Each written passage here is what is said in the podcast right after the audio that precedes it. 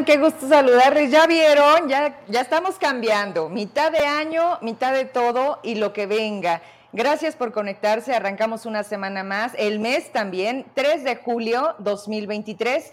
Estamos listos para llevar la información y quiero arrancar precisamente con un par de denuncias que una de ellas ya tiene meses y que aquí en este programa vinieron a, a llenar esta mesa de evidencias, pero no fue suficiente es cómo se encuentra el Hospital General Zacatecas, que depende de los servicios de salud de Zacatecas, del gobierno del estado, y que bueno, complicidades, corrupción, falta de insumos, y le puedo seguir todo eso, pero son muy flojos, dice el gobernador. Me da mucha tristeza el sindicalismo, que ya todo el mundo quiera ver la Secretaría como el lugar de la flojera.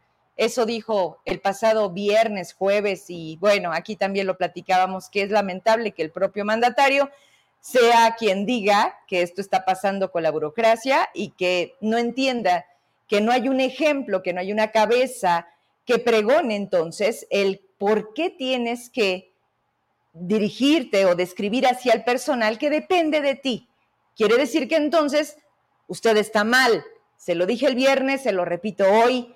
Y curiosamente, ahorita me llama la atención porque justo después de que puse esta pantalla de color que dije que Zacatecas era mucho estado para tan poco gobernador, hubo molestia de personal del gobierno del estado y a partir de ahí me empezaron a tiborrar pues de cada cosa donde se voltea el gobernador y dicen qué hace, pero son buenos para la foto.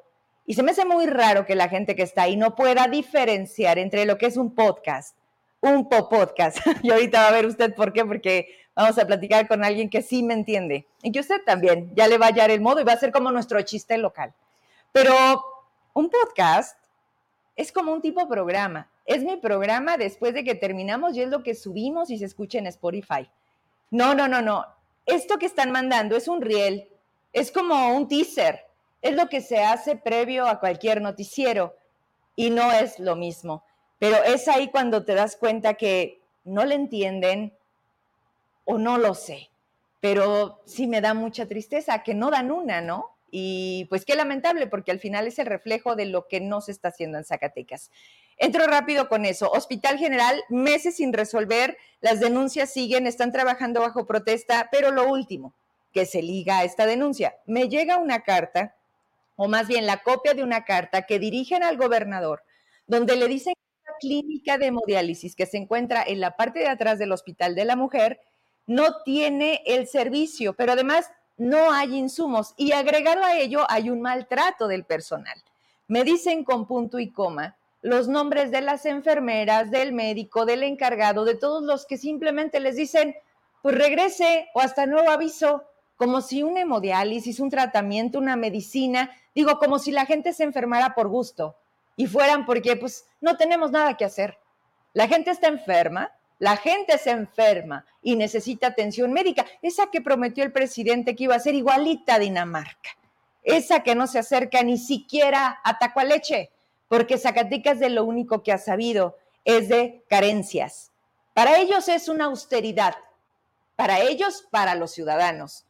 Para ellos, al contrario, los bolsillos se llenan y llegaron, llegaron, llegaron demasiado hambreados en un nivel de cinismo, en el que además cada día lo muestran y prácticamente a la gente le dicen, y, y lo dice el presidente en la mañanera, cuando le cuestionan los viajes carísimos del general, cuando le hablan de su hijo, Andy, y las constructoras, vaya, de todos estos reportajes que no han sido a ni una, a ni una ameritación de derecho de réplica, porque todos los medios de comunicación estamos obligados a darla cuando es solicitada, pero no, ni una sola.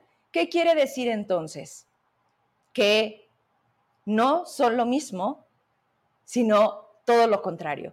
Hoy México tiene, tiene para donde volteemos escenarios por demás complejos y esta persona me dice además algo que quiero leerlo con cierta precisión porque la verdad me dicen, mira, Vero, a ver, no la puedo sacar porque obviamente menciona a los pacientes y las personas. ¿Y qué es lo que pasa cuando la gente se atreve a denunciar? Bueno, primero, ¿qué instancia está haciendo su trabajo? Ni derechos humanos, ni fiscalía, ni el ministerio, ni órgano interno de control. Bueno, nadie. Entonces la gente voltea y dice, ¿quién? ¿Quién nos atiende, Vero? ¿Quién nos resuelve? ¿Quién? Y todo cae en los medios de comunicación. En esta carta que dirige fue recibida justo hoy, alrededor de mediodía, y a grandes rasgos menciona la inconformidad por enfermeras de la unidad UNEM Hemodiálisis. Me menciona a Brenda, a Karina, a Araceli, y me dicen que, qué curioso, fíjese. A ver, gobernador, a ver si esto no te da mucha tristeza. El director de esta UNEM tiene una clínica externa Ahí es a donde los mandan, pues si quiere, ¿verdad? Pero con un costo, 1.200 pesos. Hay, y me atrevo a decirlo, la mayoría de las familias de muy escasos recursos, que a veces apenas se alcanza para su traslado, que muchas de esas familias están afuera de los hospitales, en espera de atención. ¿Y qué cree? No, no hay. Es que sería lo menos, ¿no? Pero además hay un maltrato, Además, lo señalan a quien se atreve a decir, oiga, no estoy de acuerdo, oiga, es que siempre me dicen que no, y hasta nuevo aviso. Pero si quiere, vaya y me dan el nombre de la clínica. Está ubicada en Santa Rita. Vamos a checar más al respecto de esto porque señala a una persona directamente. Ahí es donde les cobran, no les dan recibo, se recibe en efectivo si quieren. Entonces, ¿qué es esto? Además de corrupción, ¿no? Y así le puedo mencionar que a lo largo y ancho de los servicios de salud hay malversación de recursos, abuso de autoridad y, por supuesto, pues este conflicto, porque al final es un conflicto de interés. ¿Cómo tú, siendo doctor, obligado a dar atención, lo último que haces es eso? Ah, pero pues pongo una clínica porque estoy viendo la necesidad, lo vuelvo negocio y todos felices, ¿no? Sí, Nada más que, pues así no era la cosa. Hasta aquí le voy a dejar para que lo anoten, para que también le pasen el reporte a la gente del gobierno que está muy preocupada por ver cómo saca adelante a Zacatecas, que empiecen por tantas denuncias. Ahí está la clave, en los comentarios de cada publicación, en la exigencia que la gente ya grita. Ya no es ni siquiera una petición, ya es una emergencia. Y así todos los días. Vamos a, a cambiar la cámara, vamos a abrirla ya nos preparamos porque aceptó. Finalmente nos hizo un espacio en esta agenda porque debo de decirlo, muchas personas van a ver aquí esta posibilidad de un encuentro con la doctora Emma. Quien no la conoce, la va a conocer, que lo dudo, porque en este Zacatecas todos sabemos quiénes somos, dónde andamos, qué hemos hecho. Y justo ella es la autora de este gran libro que cuando lo vi, le dije, yo quiero, y todavía alcancé, porque ya, señores, vamos por la segunda edición. Es Buenas noches, te quiero estos cuentos con los que, ¿qué me, qué, me dio? Pues lo que duró el libro para que cada noche con mis hijas pudiéramos compartir, convivir y dar ese tan mencionado, llevado y traído momento de calidad, que los papás que trabajamos, a veces esa parte, ¿cómo nos duele? ¿Cómo nos cuesta? ¿Cómo no la cobran? Todos, ¿eh? La vida, uno mismo y los hijos. Así que aquí la tengo, aprovechela porque hay muchas personas que obviamente han buscado esta, esta posibilidad de, poder tener terapia con la doctora Emma, pero me consta, me consta que nos abre un pedacito y estamos haciéndola, se los prometo, que muy pronto vamos a hacer uso de la tecnología para que ella pueda estar con más gente, porque sí quiere. Eso es lo más importante. Ella sí quiere pero pues nada más tiene 24 horas, entonces como que no le anda dando la vida, pero entonces vamos a abrir la cámara porque de verdad me da mucho gusto tenerla aquí. No la había recibido en el estudio, la había tenido a distancia por la pandemia. ¿Cómo estás? Pues muy contenta de, poder este, finalmente estar aquí. aquí, ¿no? Presencial y con toda la gente para, pues, para poder platicar y poder compartir. Oye, ¿por dónde empezamos? Platicamos ahorita fuera de cámaras que, que no tenemos mucho tiempo de, conocernos y que sin embargo hay gente con la que haces magia y me pasó contigo. Primero porque, ¿qué sientes cuando te dicen, no, es la psicóloga Emma, no, no, no, este, a ver si te hace un campito? Entonces yo primero me sentí grandota, importante y dije, Aquí te tengo. No, muchas gracias por haber aceptado, Emma. Sí, sí, la, verdad es que Eh, sí he tenido la fortuna de contar con el cariño y la confianza de mucha gente y eso hace que mis espacios de consultorio pues se saturen así, ¿no? Sí. Y que estén en lista de espera. Yo sé que a, algunas personas, ¿no? Se sentirán así como de, hágame un espacio. Yo volteo y veo y, bueno, lo cierto es que tengo unos espacios de consultorio, tengo otros espacios de la universidad, tengo otros espacios de supervisión, tengo mis hijos, tengo la familia, entonces pues tengo, tenemos que repartir todo. Y realmente eso es algo que, debemos hacer todos, ¿no? Como papás, que es repartirnos para no, no dejar carencias en algún lado, ¿no? No dejarnos en el trabajo y luego los hijos pues todos en ningún lado. No, y además dicen que todos los vacíos se llenan y a veces no son de la mejor manera y ante la ausencia que a veces el trabajo nos, nos quita, ahí es donde pagamos, doctora. ¿Qué es, antes de entrar de lleno al temazo que traemos hoy, ¿qué, ¿qué es lo que mayormente llega a ti? ¿Qué ves que de manera recurrente, no como un patrón, es enfocado hacia jóvenes, son padres buscando cómo lidiar con sus hijos, son hijos a ver cómo le hacen con sus papás, son divorcios. ¿Qué es lo que te busca más? Em, yo, fíjate, la gente piensa que solamente trabajo con niños, en realidad trabajo con todas las poblaciones. Eh, tengo desde adultos mayores de 84 años hasta niños que tienen dos años, tres años, ¿no? O sea, así, así de grande es el, un universo pero es eh, una situación muy frecuente, sobre todo con los niños y eh, con los adolescentes, que los papás están teniendo dificultades de, tener control, de poder generar autoridad, de niños que son muy berrinchudos, al menos así los, acusan los papás, ¿no?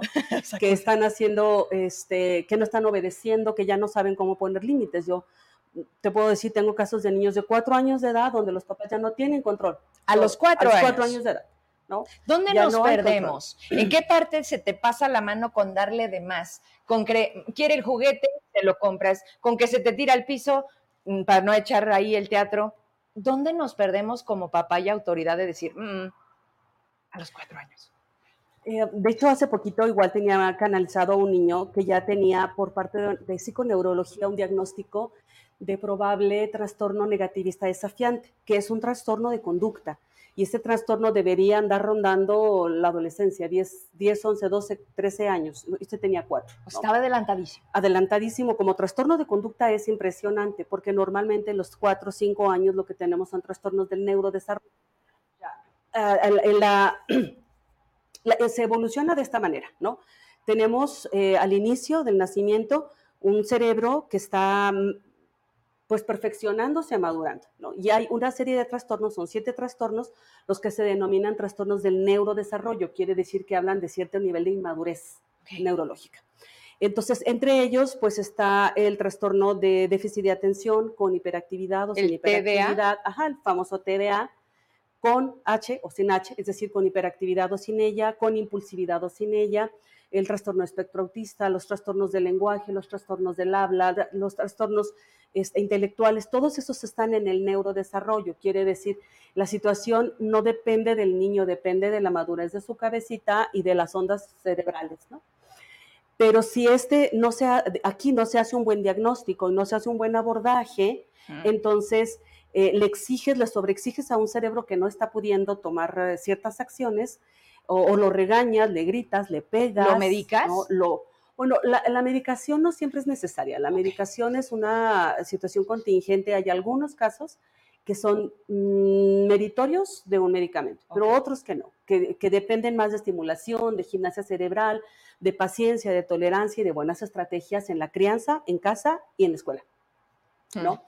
Pero si no las tienes, porque no identificas el, problema que tiene el niño, entonces a veces se complican porque, insisto, o sea, tú, tú lo regañas, le gritas, le pegas porque tiene que obedecer, pero si su cerebro no puede, entonces viene un shock, ¿no? O sea, no, no está en sus manos, claro, ¿no? Entonces un niño que recibe agresiones, pues va a tener siempre, este, incluso afectaciones neurológicas. Y mm, entonces lo que generas es un nivel de rebeldía, bajas, bajas la autoestima, y todo eso nos va a dar un trastorno de conducta. Entonces, ese es, ese es eh, psicológico. Y la gran mayoría de los niños que llegan a, a, consulta, pues traen a veces una combinación, una comorbilidad de un problema de conducta con un problema neurológico que los papás no identifican. Entonces, los papás esperan que solamente por decirle al niño, pórtate bien, pues el niño se tiene que portar bien porque ya le dijimos que se portara bien. Pero ¿qué es portarte bien. ¿no? Es como algo muy abstracto, muy, muy subjetivo, porque, porque el portarte bien es no te muevas, no hables, no, te, no, no, no grites, este, no llores, no digas cuando te... Eh, eh, esa es una, me, me, encanta porque este, ya empieza uno acá acostado y luego ya veo así como de chisme, ¿no, Augusto? Eh, portarse, ese, ese portarse bien, como lo dices, es, es yo creo que el primer punto en el que todos los padres nos tenemos que concentrar primero para poder identificar qué queremos del niño, ¿no? Porque a veces queremos que sean como queremos que sean en el momento en el que queremos que sean y en otro momento queremos que sean de otra manera. Entonces no tenemos una constancia, no tenemos una congruencia y esa es la primera falla como papás, que no seas congruente con lo que tú estás diciendo y con lo que tú estás promoviendo, incluso con el ejemplo que estamos dando, ¿no? Entonces le pedimos al niño que tenga control de sus impulsos, que no grite, que no golpee y se lo decimos gritando y pegando. Entonces resulta una, una contradicción. Entonces, ¿cuál es, contesto la primera pregunta, ¿cuáles son las los principales situaciones que llegan a, a consulta? Eh, suelen ser los trastornos de conducta en los niños, ¿no? Que, quiere decir que no, no, no se pueden controlar, que son canalizados muy, muy mayoritariamente por las escuelas y que los papás quieren que los hijos puedan llevar como normas y ta, ta, ta, ¿no? Este, divorcios sí, muchísimos. La verdad es que una muy amplia población llega con niños que están padeciendo una situación de divorcio en sus padres. Pero sea el motivo que tengamos, eh, lo más importante aquí es realmente la disposición del papá o de la mamá, al menos con uno que funcione basta, porque yo siempre he dicho, este, eh, me dicen, es que el papá, no, le pues, usted preocúpese por el señor, preocúpese por la señora, con uno de los dos que esté en la disposición de atender y escuchar, con ese tenemos para poder trabajar. ¿Y qué, qué quiero? Quiero realmente la disposición del padre o de la madre a asumir y a entender que la mitad del trabajo no va a ser mío, sino de un cambio de familia. Yo lo que hago es acercar al niño, trabajar todo lo que yo tengo que hacer para ganarme la confianza, para ganarme el respeto y entonces trasladarlo al papá, pero que el papá lo pueda recibir y esté en la disposición. Porque cuando no tenemos, y eso sí sucede muy frecuentemente, esta disposición de aceptar que tenemos que estamos haciendo fallos. Yo siempre le digo a los papás, bueno, lo cierto es que su estrategia no está funcionando. Claro. Si su estrategia funcionara, no, estaríamos aquí. Entonces, vamos a probar una estrategia distinta que tiene que ver con algo a lo que se le denomina disciplina o crianza positiva y, o respetuosa. Hay muchas formas de decirlo que no es y no tiene que ver con que seas toda bondad y sí, mi hijo, permisiva. No te preocupes, no, ay, chiquito, no hagas eso, porque eso no es disciplina positiva. De hecho, ni siquiera es disciplina, ¿no? Eso es hipertolerancia a una conducta que no debes tolerar. Entonces, son tus normas las que le tienen que enseñar al niño a que se pueda manejar. Disciplina positiva quiere decir que nosotros vamos a ser lo suficientemente congruentes con nuestros dichos y nuestros actos para, poderle, eh, para poder hablar con él y mostrarle una situación, un límite. Si yo le voy a poner un límite, tú decías hace un ratito, quiero este juguete, quiero este juguete, quiero este juguete y ya, ¿no? Ay, pobrecito mi hijo, este, yo no tuve ese tipo de juguetes, se lo voy a comprar para que no se traume. No solamente se va a traumar el doble, ¿no? O sea, usted no quiere que llore ahorita, va a llorar al rato y va a llorar más. ¿no? Oye, espérate, hoy es el muñeco. ¿Mañana? Porque todo aumenta, ¿no? Porque lo que empieza por un berrinche luego se vuelve en algo muy grave. Porque esos excesos y los no límites nos cuestan la vida. Le, mira, ojalá y nos costaran la vida nada más a nosotros como padres. Le cuestan al niño, ¿no? Lo más, lo más grave aquí es que le cuestan al niño. Eh, es eh, un acto de amor es limitarlo. Realmente si usted lo piensa, a ver, si el niño llega y le dice, quiero, quiero drogarme y quiero este, fumar esto o meterme aquello, o sea, usted le va a decir, sí, mijito, no se traume, ándele, mire, aquí tiene su cigarrito, aquí tiene su droguita, no, ¿verdad? Entonces, si tú tienes un hijo que es diabético y tú dices, quiero azúcar, no se la vas a dar, ¿verdad? O sea, lo matas si no lo limitas. Entonces, el límite es un acto de amor. El problema es que en el límite a veces lo que nosotros hacemos es que confundimos ese límite con una situación agresiva. Y no es una agresión, es, ponerle un barandal. O sea, tú pones barandal a las, a las puentes para que no se caigan los niños. Entonces, ese límite es hasta aquí, mi hijo. Pero es algo que le tienes que mostrar que realmente lo haces por su bien, porque tú lo sabes. Y los papás dicen, lo hago por su bien pero el niño no lo sabe. Entonces, es algo que tienes que mostrar, mira, si yo te permito esto, entonces lo que va a suceder es esto, esto y esto. Yo no quiero que te pase esto, por eso prefiero que hoy te enojes conmigo, ¿no? Ya no te quiero.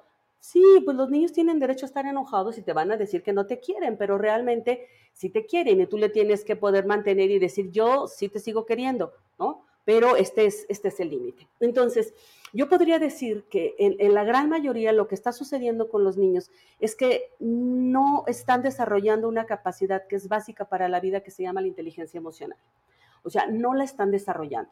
¿Y en qué consiste la inteligencia emocional? La inteligencia emocional consiste en que sepamos identificar lo que siento y lo que pienso, sepa identificar por qué lo siento, de dónde viene esto que yo siento, me pueda autorregular con esas emociones y pueda tener la empatía para poder saber vincularme con los demás.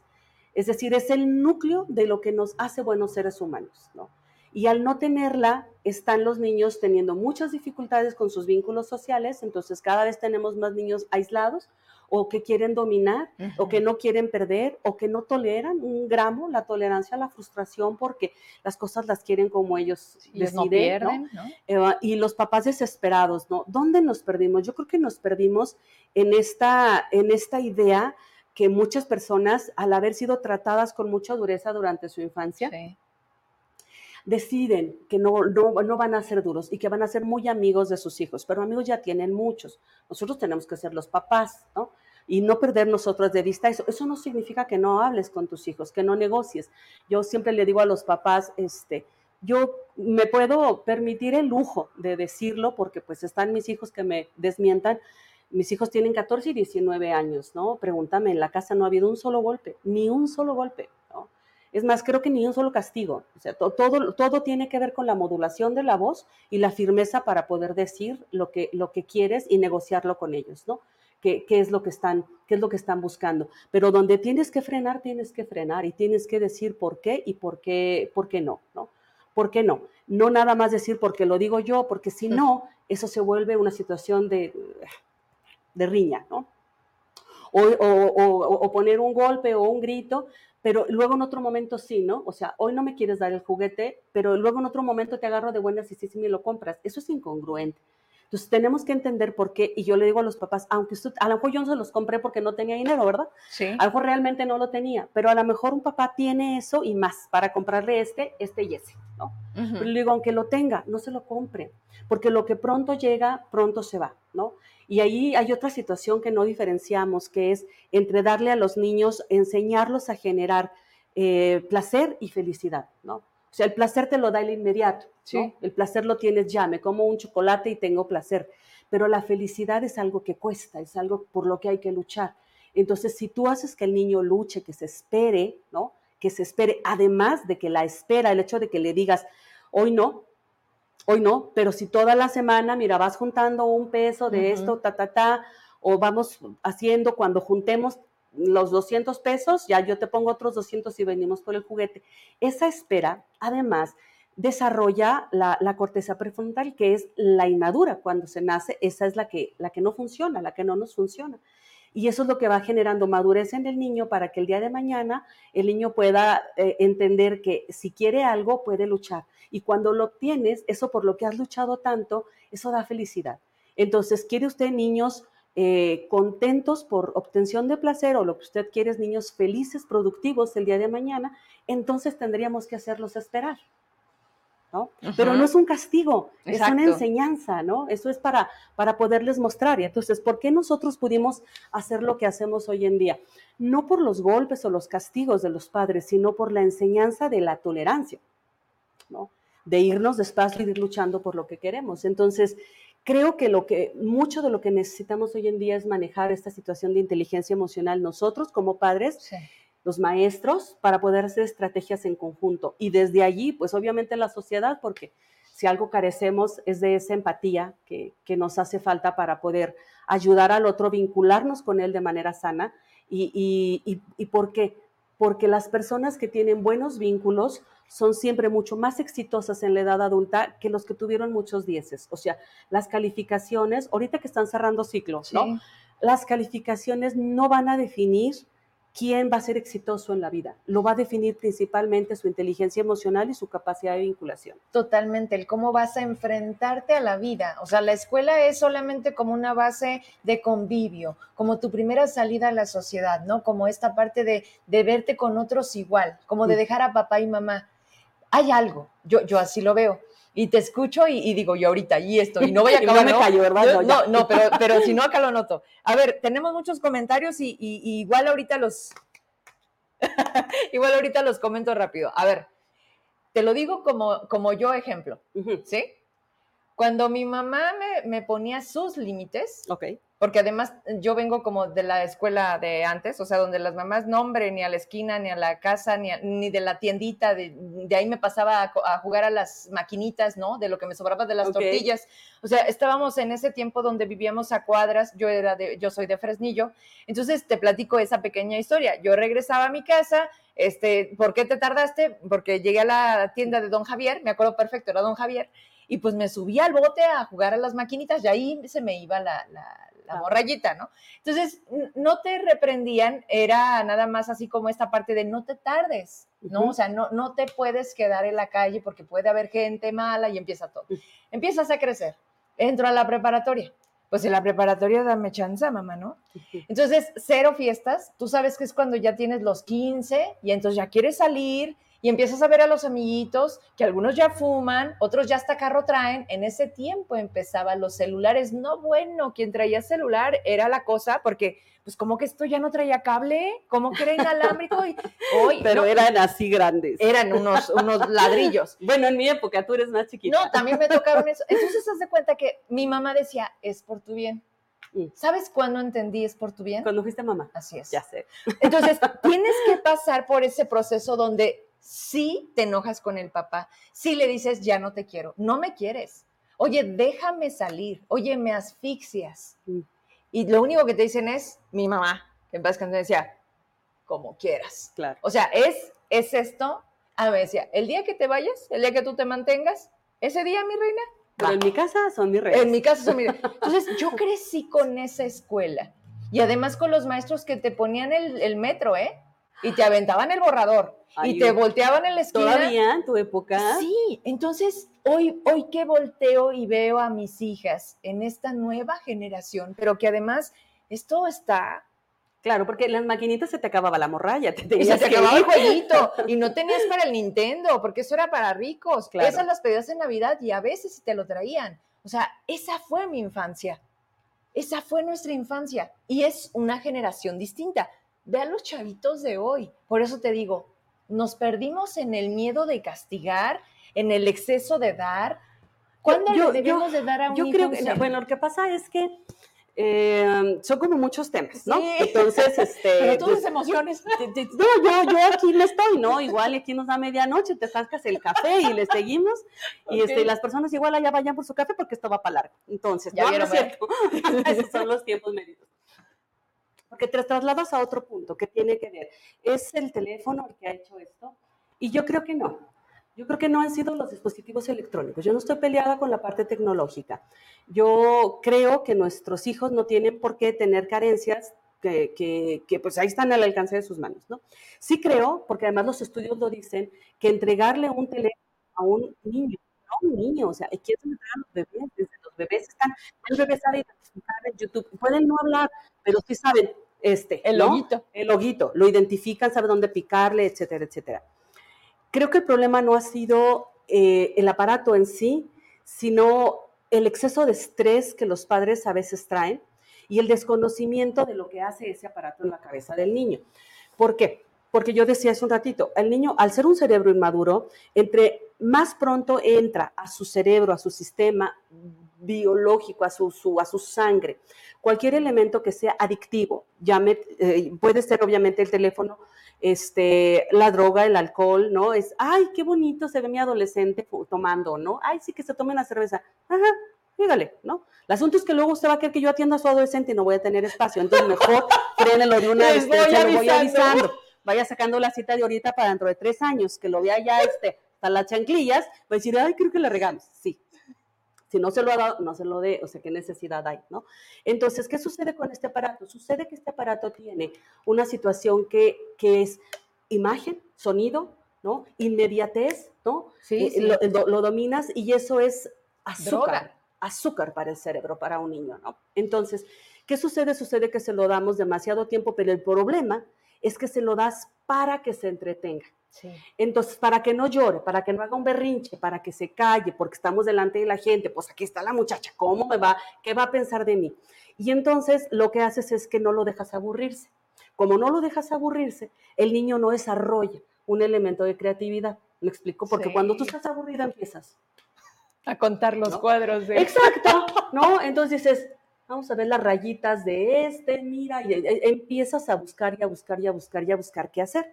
Y en esa parte, nuevamente, viene el desarrollo de nuestro cerebro en el área del pensar, Sí. ¿no? Entonces, eh, las áreas que están a- atrás, ¿no? Que son las, las, las más primitivas, pues esas son impulsivas, ¿no? Estas áreas son las que nos hacen pensar y no actuar de manera tan, tan impulsiva. Entonces, ¿qué, qué sucede? Sucede que no lo dejas desarrollarse. Y más un niño, entre más chiquitito o un niño con TDA, más efecto le hace. Entonces los papás dicen, es que se lo, da, se lo compramos para que se entretuviera, pero ya no se lo podemos quitar porque Ujú. llora y hace un berrinche. Sí, sí, porque en lugar de enseñarle a tolerar su, su aburrimiento, entonces es, mira Sí, una cómo no. plantita, ¿no? Ok, ay, mira la plantita, ¿cuántas hojitas tiene la plantita? Y estas hojitas multiplican, o sea, la- la- el aburrimiento es, es genial. Yo sé que no está chido, pero es genial para los niños porque son los que desarrollan todas estas estrategias. Entonces, ¿qué estamos haciendo? Frenándoles el desarrollo intelectual. Y luego ¿Qué se les quejamos. responde? ¿Qué se les- cuando llega mi niña de siete años y me dice, me empieza a pasar de un lado a otro, ¿no? Y yo estoy a lo mejor armando el noti. ¿Qué pasó, Nati? ¿Qué tienes? Estoy.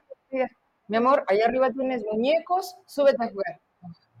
¿Cuál es la- no, no, me queda claro que no hay una respuesta perfecta, pero ¿qué es lo que debemos de hacer cuando un niño te dice, estoy aburrido? Bueno, tú le contestas, le contestas bien, le dices, ya tienes este espacio, Tus juguetes. tus juguetes, ¿no?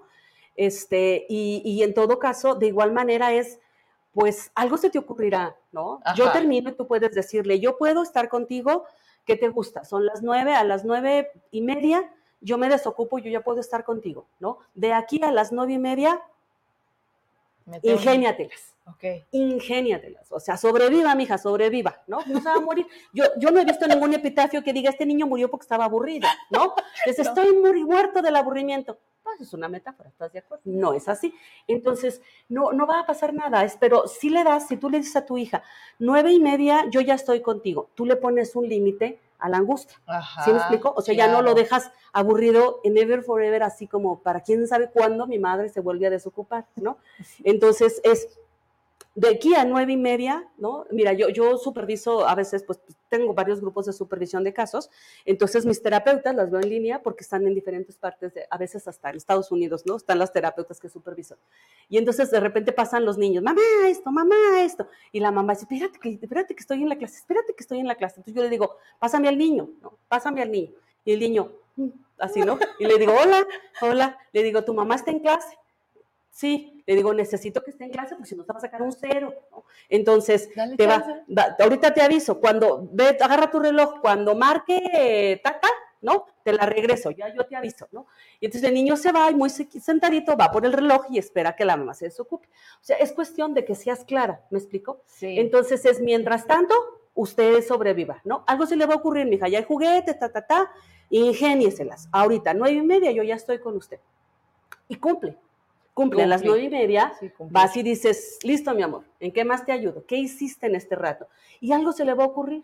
O sea, va a escribir, va a dibujar, va a contar, va a saltar, va a diseñar, va a moldear, ¿no? Y todo eso es desarrollo de la, de la, de la, de la frustración, tolerancia a la frustración, porque lo que desarrollas es la capacidad de pensar. ¿no? Entonces, ¿qué queremos? Queremos personitas que sean capaces de pensar y no ser impulsivas, ¿no? Que puedan decidir, o sea, yo puedo decir, es que me enojas mucho, sí, pero, pero yo puedo estar muy enojada contigo, pero de ahí a que yo te pegue, de ahí a que yo te lastime, de ahí a que yo rompa las cosas, es una situación distinta. Yo tengo que pensar mi estrategia más asertiva para poderte expresar mi enojo. ¿Me explico?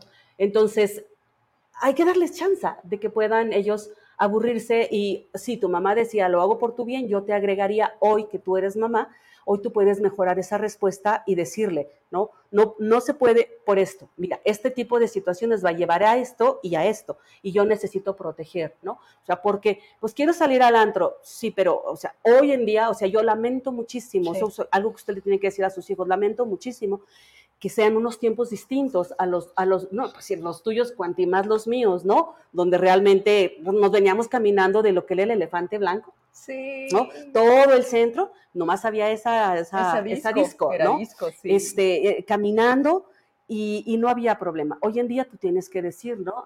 La, situación de inseguridad está así, así asado. No quieres frenar la juventud, lo llevo, la llevo y, la traigo, ¿no? Y la recojo, no se salga, sea hombre o mujer, eso es, eso es cierto. La recojo a tales horas, nos ponemos de acuerdo, yo le espero no se salga del lugar para que yo sepa en dónde está. Si usted se sale, y algo pasa, pues yo dónde, dónde la busco, ¿no? Dónde, es decir, es hablar y hablar, ¿no? Sí, sí. A ver, ¿en qué punto también hay ya algunas preguntas, verdad, Emma? Ahorita me ayudas para ponerlas en pantalla y que también obviamente en esta interacción que nos permite el programa en, completamente en vivo, pues es aprovechar a la doctora Emma que está aquí con nosotros. a ver, pregúntame. ¿en, ¿en qué punto nos brinca lo que acabas de decir? ¿Cuándo ya se hace presente con un golpe con el famoso bullying? Cuando ya y luego además lo graban antes que separarlos o antes ah, que gritar por ayuda. ¿Ahí qué pasa? En las escuelas que está pasando mucho.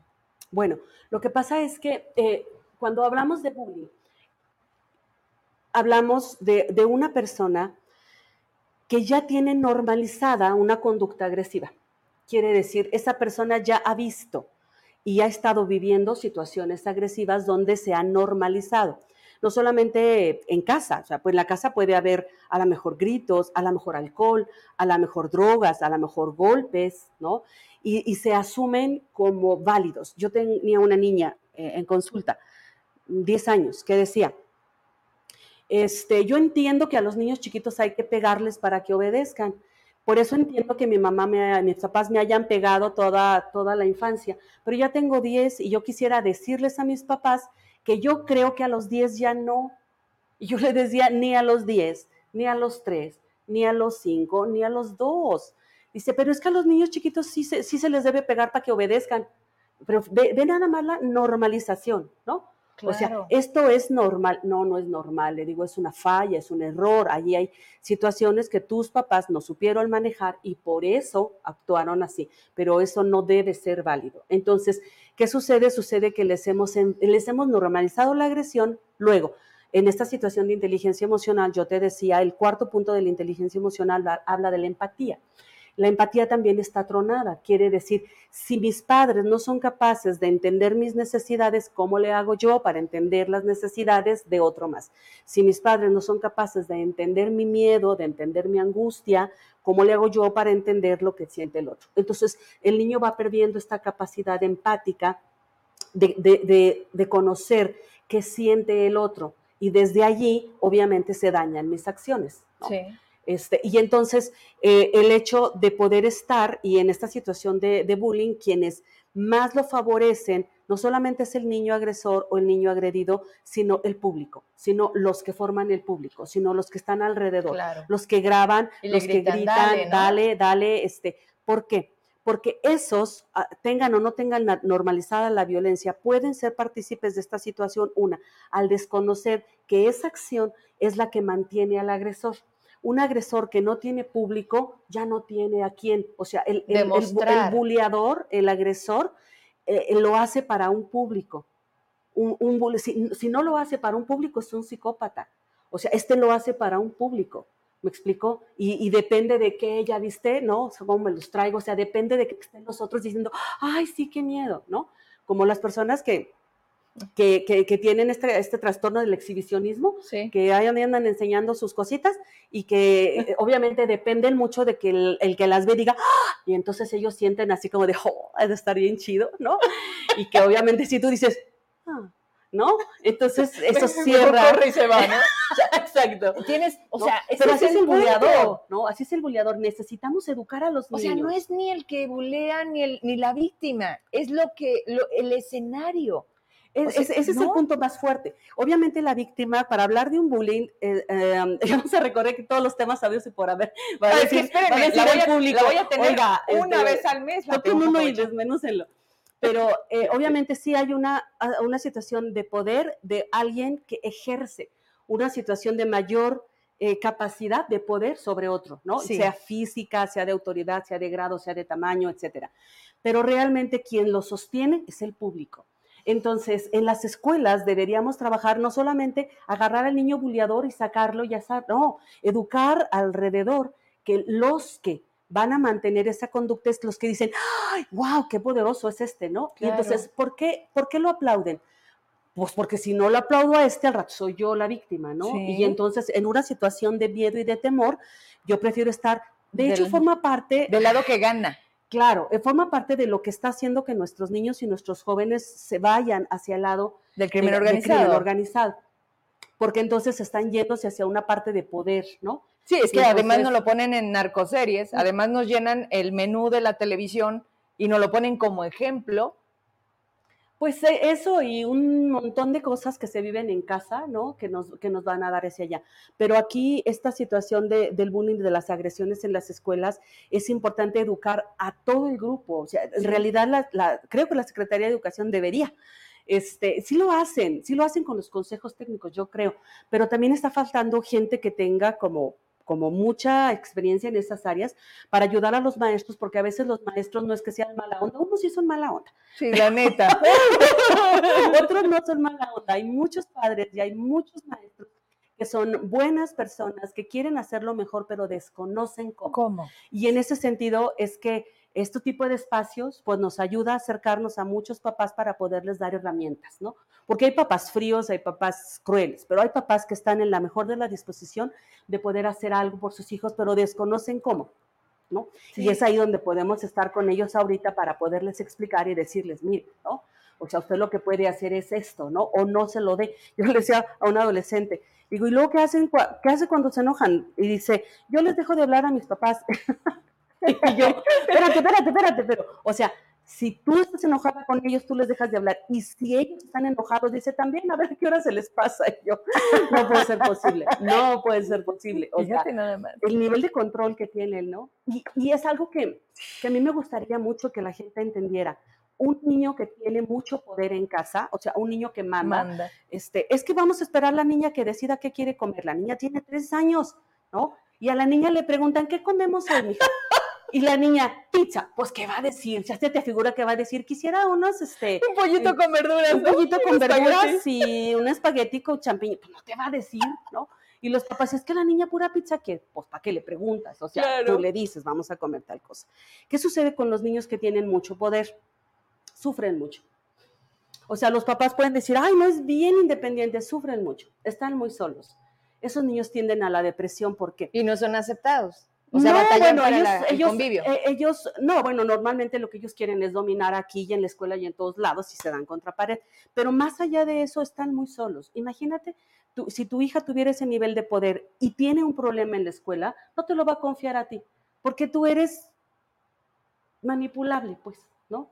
O sea, si mis papás obedecen todo lo que yo quiero, ¿tú crees que estos papás me van a sacar de un apuro o no me van a sacar de un apuro? ¿A quién van a buscar? alguien fuerte. ¿Y quién es? Y el día de mañana, cuando tu hija, no lo quiere, no estoy hablando de eso, pero estoy poniendo el ejemplo porque sí. de tu niña, este, busque un tipo uh, uh, que la agreda, una, una, o una persona, la, la pareja que tu hija decida, pero busca una pareja agresiva que la agreda y la devalúe, ¿no? No te preguntes por qué, ¿no? Porque lo que tú hiciste fue que, de darle las condiciones para que ella buscara quién le pusiera límites. Entonces, no, no, espere a que se los ponga una persona afuera, póngaselos usted. Qué fuerte está Entonces, eso. yo digo, no, ya me cayó. Espérame poquito, porque agarraste motor, turbo. Bueno, ya. Emma, pero es que tú empezaste, ¿no? Como no, los niños, no, pero tú empezaste Oye, siempre. Güey. espérame, es que espérame. De verdad, escucharte, o sea, hoy me voy con, con una versión diferente de entender muchas cosas en este rato de haber hablado. Y tienes, o sea, cuando, cuando haces consciente, no, no sé si te pasa, luego mi esposo me dice, es que ya te lo había dicho, ¿no? Pero es que, es que ya lo entendí, pero yo ya te lo había dicho. No sé, tiene que ver el momento, la Claro. forma, la persona que te diga cuando hace clic en tu cabeza. Claro. Cuando digas, ya entendí. Y te lo pudieron haber dicho mil mensajes, estaba eh, ahí enfrente Obvio. de tu ventana, ¿no? Pero no lo ves. ¿Qué pasa con nuestra cabeza que de repente tiene todo el tiempo atrás de ti? Es como también esta parte de, de autoprotección. Digo, Claro, bueno, Ah. sí. Pero sabes que, por supuesto, na- a nadie nos gusta equivocarnos mm, y a nadie nos gusta pedir ayuda y, tener que llegar con un profesionista y decir no estoy pudiendo tener control, ¿no? Entonces yo creo que ahí como profesionistas de la salud nosotros primero tenemos que ser muy empáticos con los papás que ya llegan choqueados, ah, para pedir ayuda ya llegas en shock, ¿no? Ya tienes que decir algo no, está, algo no estoy haciendo bien. Pero además creo yo que eh, el estrés laboral, por el trabajo, por la situación económica, por la inseguridad, todo eso sí. a- arruina nuestra capacidad de pensar. Por eso insisto en que la inteligencia emocional en nosotros y en los niños es el centro. Porque un papá que no tiene, que no sabe ni qué les va a dar de comer el día de mañana, no, no puede gastar su tiempo en estar pensando en una crianza positiva. ¿Me explico? O sea, Totalmente. se, se le va. Por eso insisto en que ese tipo, este tipo de espacios tienen que permitirnos llegar a esos papás, primero, para quitarles el sentimiento de culpa. Yo no estoy hablando, lo último que yo haría sería estar hablando de papás malos. Bueno, sí hay papás enfermos, ¿no? Sí hay patologías, pero la gran mayoría de los papás con los que yo he trabajado tienen toda la intención y quieren lo mejor para sus hijos, pero a veces el nivel de estrés les gana. Y a veces la falta de herramientas y a veces su propia historia carenciada les hace no tener más recursos. Entonces, por eso en realidad mi trabajo no es con los niños, es con las familias. Yo meto a consulta a toda la familia. O sea, tú llegas y me dices aquí, ¿cómo dijiste que se llama tu niña? Natalia. Natalia. Natalia anda hecha un carambillas, ¿no? Entonces yo platico con Natalia y luego te hablo a ti, le hablo a papá, a la familia, lo que, quienes componen la familia, y si hay hermanos, a los hermanos.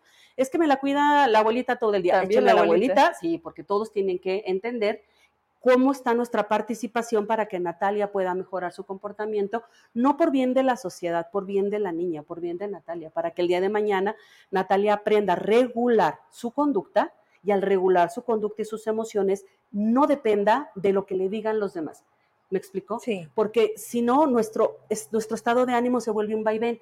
Si estás contento, de están algo. contentos los demás, yo soy feliz. Si se enojaron conmigo, yo estoy triste. Entonces, para hacer que los niños no dependan y nosotros como adultos no dependamos de la valoración de otras personas, necesitamos tener mucho control sobre nuestros, nuestro sentir, sobre nuestras acciones, ¿no? Tener esta, esta, esta situación empática de saber qué quiero lograr y entonces cómo lo, lo quiero hacer. ¿Me explico? ¿Cómo Sí. lo quiero hacer? Porque entonces a veces hago lo, lo contrario, eh, no consigo lo que quiero. Entonces yo le digo al papá, a ver, ¿qué quiere? Yo quiero que, la- que lo- mi hija o mi hijo haga, eh, este, entienda que tiene que estudiar. Bueno, entonces vamos a hacer todo para llegar a ese punto y focalizamos Claro. qué, qué es lo que se tiene que hacer.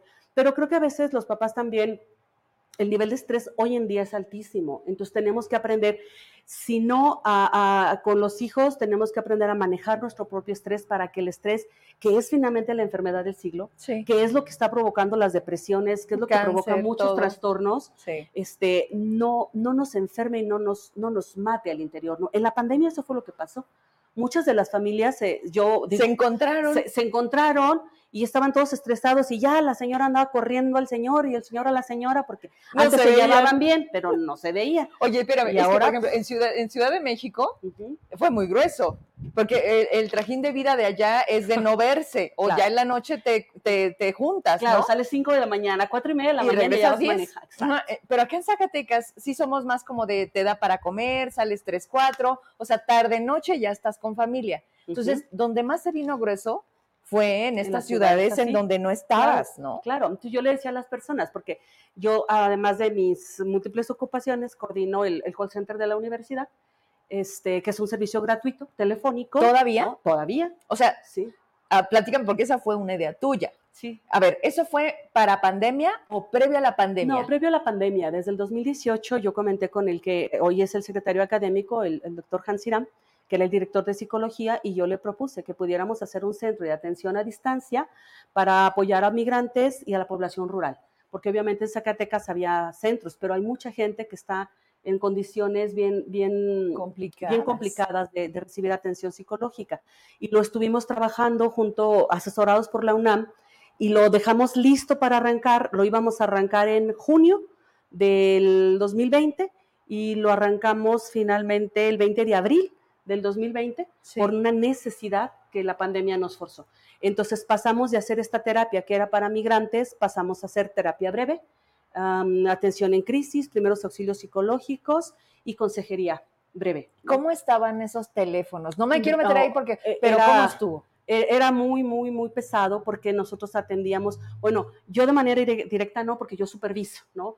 Yo, yo superviso los casos. ¿Qué quiere decir? Quiere decir que yo les hago los diagnósticos y les digo qué estrategia seguir, ¿no? Entonces lo operaban estudiantes de maestría y eh, principalmente estudiantes de maestría. Y eh, pues recibíamos gente, personal de salud, choqueadísima, el personal de salud porque estaban cansados con un pánico tremendo de contagio. No, y ver morir a sus compañeros, amigos, no poderte despedir de ellos, los familiares. Teníamos la dos, pandemias la de los secuestros y, esta, ¿no? Entonces había personas que hablaban porque pues no encontraban a sus familiares y los otros porque los tenían internados, no se habían podido despedir. Entonces los pleitos, el nivel de violencia familiar, las, los intentos suicidas, desde los niños incluso, ¿no? O sea, había niños que, que pues ya estaban hartos, cansados, ¿no? Y yo le decía siempre a mi equipo, una vez pasada la pandemia vamos a ser nosotros los segundos de abordo. O sea, después de los médicos veníamos los psicólogos, porque teníamos que contener todas las crisis de ansiedad. mental, la de eh, la claro, salud todas, mental. Todas, todas las depresiones que se vinieron después. Entonces, y tú lo debes haber visto y la gente también. Por eso, después de la pandemia, se nos saturó así todo el nivel de trabajo para los profesionistas de la salud, porque cantidad de niños que no se podían volver a adaptar. A la escuela, los adolescentes que estaban deprimidos, este, aislados. Es que hubo niños que pasaron del kinder a la primaria a y niños que pasaron de la primaria a la secundaria. Y decían el otro día estos niños, ¿no? Decían, eh, para nosotros volver a las aulas fue no reconocerse, porque eh, sobre todo los adolescentes de primaria a secundaria todos habían estirado, la gran mayoría, ya unos acá con barbita y todo, pero no, así no era mi compañero, ¿no? Como diría este, uh, Joan Manuel Serrat, ¿no? Los, los, vieron con sus ojos llenitos de ayer, ¿no? En, la canción de Penélope. Sí, eh, son, son situaciones que, que tuvimos que enfrentar. Y ahí viene, yo creo que para ir como tocando otro tema, para que la gente nos diga si los desmenuzamos después y le damos el índice, eh, toca un, un, tema que es importante, que es el de la resiliencia. Quiere decir, uno no debe, no debe preparar a los hijos, sino se debe preparar para ser resiliente hasta el día que nos pase una adversidad. A la resiliencia nos debemos preparar todos los días porque uno no sabe el día que va a llegar. O sea, las, las adversidades no avisan y no piden permiso. Esto no, digamos, lo sabíamos, pero no teníamos la dimensión de lo que iba a suceder. ¿Cuándo iba a pasar? Entonces, eh, igual que una competencia, un nadador no se prepara el día de la competencia, se prepara un año para una ¿Cómo nos podemos preparar para ser resilientes y para que cuando pase, el golpe va a ser, o sí o sí? Ahorita te escuchaba y, nosotros realmente hoy, hoy siento que estamos sobreviviendo en muchos aspectos. El económico, hay muchísima gente sin trabajo. En la violencia, la tenemos a la vuelta de la casa. Yo creo que ya nos alcanzó. Antes era, a alguien le pasó, hoy es, a mí me pasó. Claro. Y entonces dices, oye, yo siento que estamos sobreviviendo y cambia por completo todo el escenario. ¿No? Sí, pero nos preparamos todos los días a través de todo esto que estamos comentando, de, fortalecer, de, toda esta inteligencia, de todo lo que haces. Usted no se preocupe, señora, si piensa, ah, yo no he hecho nada por mis hijos. El hecho de que puedas darles de comer a tiempo, que puedas poner un lonche eh, no caducado, porque me tocaron niños que llegaban y decían, es que está caducado. Ok, ¿no? Este, ¿En serio? sí, sí, sí, sí, había niños que decían, este, bueno, pero el hecho de que puedas arropar, cuidar, bañar, todo eso es cuidar, todo eso. O sea, no es que no hagamos nada. Lo que pasa es que siempre podemos mejorar y, eso es lo que yo quiero, a donde yo quiero llegar, ¿no? A que podamos entender como padres que, que si hay algo que yo pueda mejorar, pues hay que mejorarlo, ¿no? Y eso, eso lo hacemos todos los días. Entonces, ¿qué sucede? Sucede que vas trabajando todo esto y el día que Dios no lo quiera, como nos pasó, como puede suceder en cualquier otra circunstancia, una enfermedad. Hace, hace, anteayer veía una niña que tiene 15 años, tiene un cáncer tuvo un tumor canceroso en el cerebro y la escuchaba, te la voy a presentar un día, la vamos a invitar un día para que la escuches, claro ejemplo de vida a la niña. Y la niña mm, hablaba de todo lo que ella hacía antes de, de su cáncer, ¿no? Y cómo un día este, cae desmayada en un partido y despierta en un hospital y ahí comienza, y ella decía, nos decía a todos, porque lo, lo hablaba en público, disfruten su vida al máximo porque nunca saben cuándo es el último día y qué día la vida les cambia de la noche a la mañana. Pero, y lo platicaba con mi marido, le digo, esta niña, esta niña salió adelante porque era una campeona, ya era una campeona, era una niña muy fuerte. Entonces esto viene, la tira, pero tiene una fuerza para levantarse y va otra vez, y va otra vez, ¿no? Um, yo no quiero decir, y ojalá y no nos pase ni a sus hijos, ni a los míos, ni a nadie, pero no son cosas que dependen de buena voluntad, no son cosas que dependen de nosotros, pero si el día de mañana nuestros hijos se enfrentan a una situación adversa o nosotros, que no nos agarre eh, desnutridos emocionalmente, que no nos agarre eh, eh, obesos emocionalmente, ¿no? Que nos agarre fuertes, que nos agarre así como de, bueno, y va, ¿no? Este, el día que que estaba yo eh, en otro programa platicando sobre tolerancia a la frustración, iba a recoger mi, a mi hijo, mi hijo mayor estaba hospitalizado en Ciudad de México, mi marido con él, yo sola, iba por el niño y me deja la mugre camioneta, se para, y así como de, y ya era la hora de sacar al otro en la escuela, y yo sí, yo nomás volteaba así con la vida y decía, vamos, ¿verdad? O sea, ¿me quieres probar otra vez? Ah, date, date lujo ya sabes que no voy a agüitar, ¿no? O sea, aguanto, aguanto yo aguanto vara, ya, ya, ya, me, me, tiene tan curtida la vida que digamos, pues, ¿no? O sea, vamos a ver cómo Pero es como lo quieres tomar. Claro, porque si no lo tomas con sentido del humor, te tiras y de qué sirve que me tire a llorar. o pues peleas con todo. O peleo con todo, ¿no? Entonces, e, es esa fuerza. Es elección. Eso es a lo que se le llama psicología positiva. No es que el dolor no exista, es que tenga la capacidad de ver cómo caramba sacarle provecho a todas las situaciones adversas. Vámonos con las preguntas porque no inventes, me dice Emma. ¿Cuánto tiempo? Yo, nada más 30 minutos, ya son las 9. Ok, ok, perdón, perdón, perdón. No, al contrario. A ver, vámonos con la que Mira, estaba viendo varias y la verdad es que algunas las quiero comentar rápido por, por su atención y por el tiempo que también nos regalan de estar aquí. A ver, como papás tenemos falta de inteligencia emocional y dificultad para romper patrones de una educación distinta a la que nosotros tuvimos. Nos dice Denise, que fue un poquito de lo que yo te decía, ¿no? Cómo yo lo vi y cómo yo lo veo. Siento que esa parte quedó un poquito de respuesta. Bueno, me dicen. Dice, saludos, muy buena entrevista. Gracias, María. Lupita Tobar, ¿qué tan común es tomar antidepresivos a los 30 años? ¿Malo? Recetados por un doctor. Te no, pregunta yo, yo ah, voy contestando o me espero que No, te espero.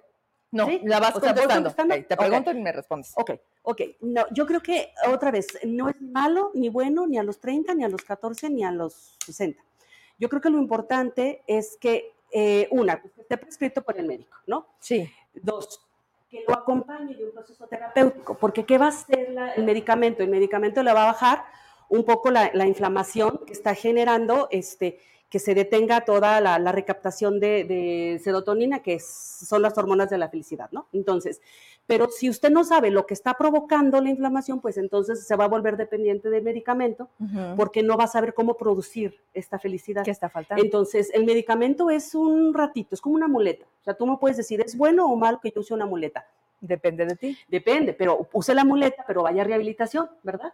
y cuide, eh, eh, pues que me lesioné haciendo tal cosa, bueno, cuide eh, de calentar antes de hacer tal ejercicio, ¿sí me explico? Sí, claro. Porque tú lo que previenes es una recaída. Entonces, las personas le tienen mucho miedo a los medicamentos, pero los medicamentos no son los malos. Lo que pasa es que queremos que los medicamentos resuelvan, que los medicamentos nos, nos transformen y no es, así. no es así. O sea, el medicamento nos va a ayudar un ratito para que podamos aguantar el dolor y la tristeza de las cosas, pero que podamos tener las herramientas para poder salir adelante. ¿Me explico? Entonces yo diría que si está prescrito, por supuesto, tómelo con la medida que te lo den, pero acompáñese de un proceso terapéutico que le permita aprender a no volver a caer, porque si no queremos hacernos dependientes, tenemos que trabajar en ser nuestro propio recaptador de, de, de serotonina, serotonina. ¿no?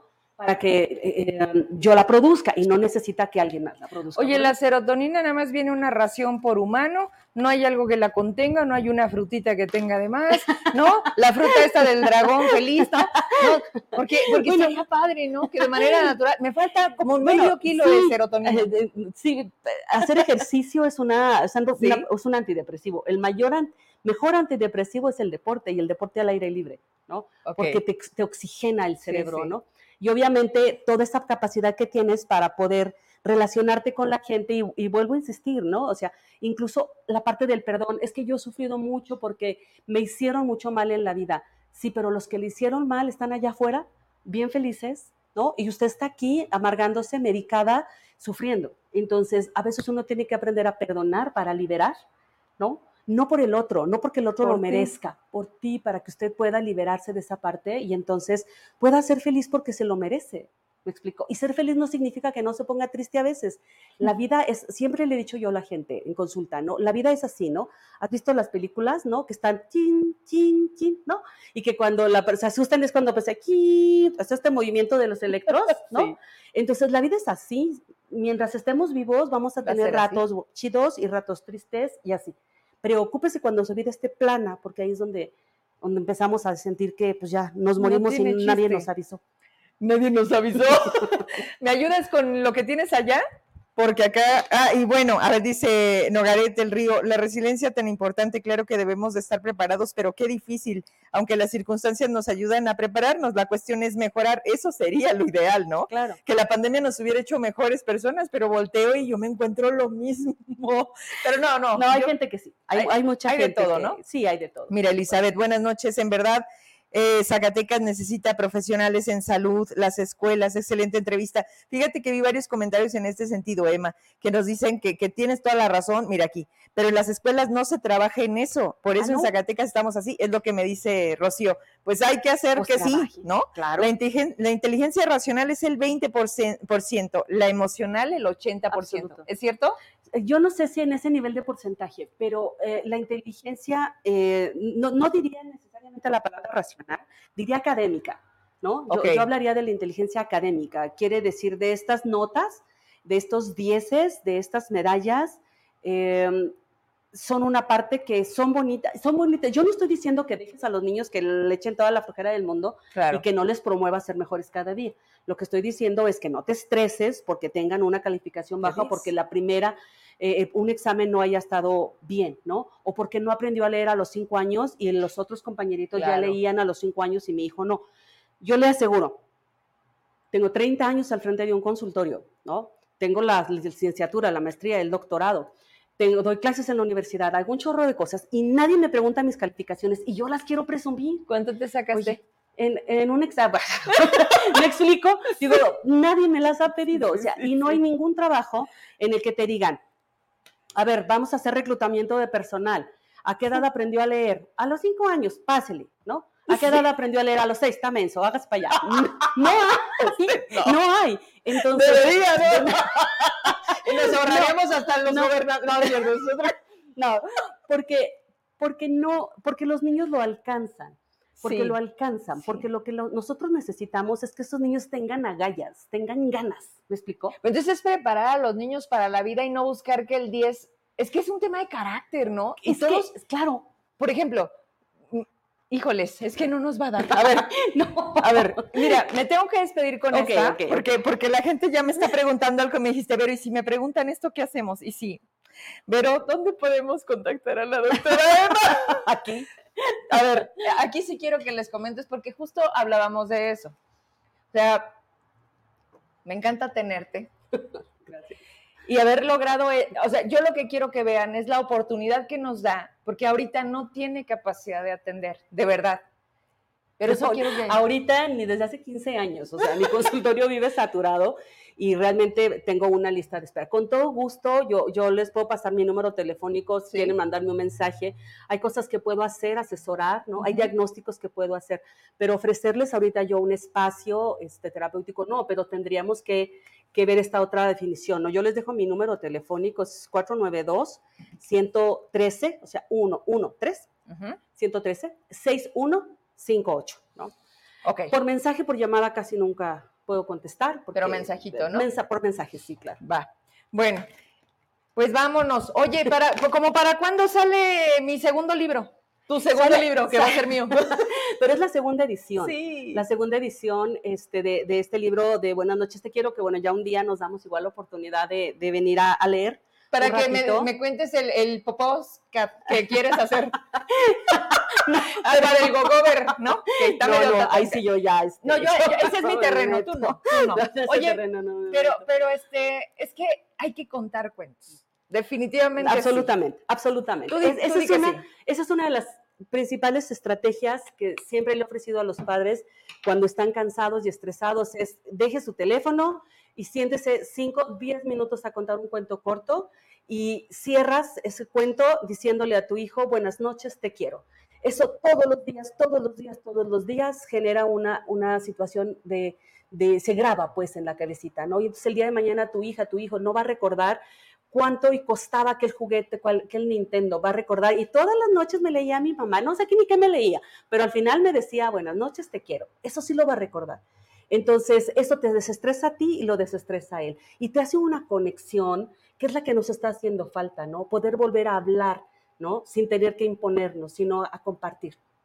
Entonces, sí, el segundo libro está, digo el segundo libro, la segunda edición, porque el segundo libro sí está preparándose. El uno ya se agotó. El, el uno está agotado, estaba viendo hace un ratito que desde marzo del 2022 se agotó el de pasta blanda y el, de pasta dura, porque preparamos dos, se agotó en noviembre del año pasado. Ok.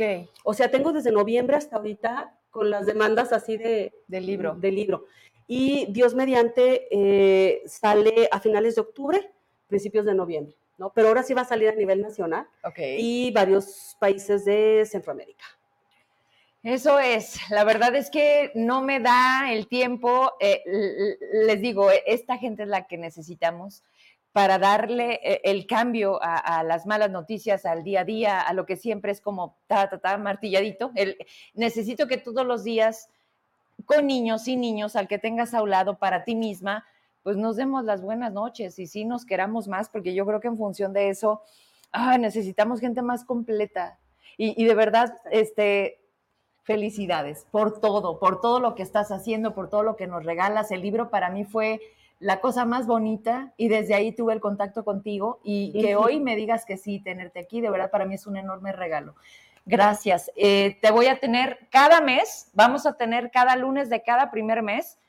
Escríbanos qué, qué temas, se los prometemos. Hoy fue como la locura, porque además fue la emoción de tenerla. Pero si ustedes me dicen, Vero, queremos que hable de esto, pues lo preparamos todo el programa podemos pensar en una mesa, podemos invitar un tema educativo, un no tengo inconveniente, este. Tú vas a ser para mí un lunes de inicio de mes el primer lunes de cada inicio de mes, o sea, eh, aquí nos vemos y yo sin ningún problema, preguntas en vivo, casos, este, sugerencias, lo que necesite, diagnósticos, con todo gusto cuenten conmigo ese, ese primer lunes de mes. Aquí nos estaremos viendo, Dios mediante, el primer lunes de agosto. Muchas gracias. Pues sí, la doctora Emma, que prontito ahí los libros, en cuanto lleguen aquí, aquí vamos a tener algunos, ya se los reservé este, y a ustedes siempre gracias por acompañarnos. Hasta podríamos regalar unos dos a la gente que más nos vaya siguiendo, ¿no? Y que vaya dejando como.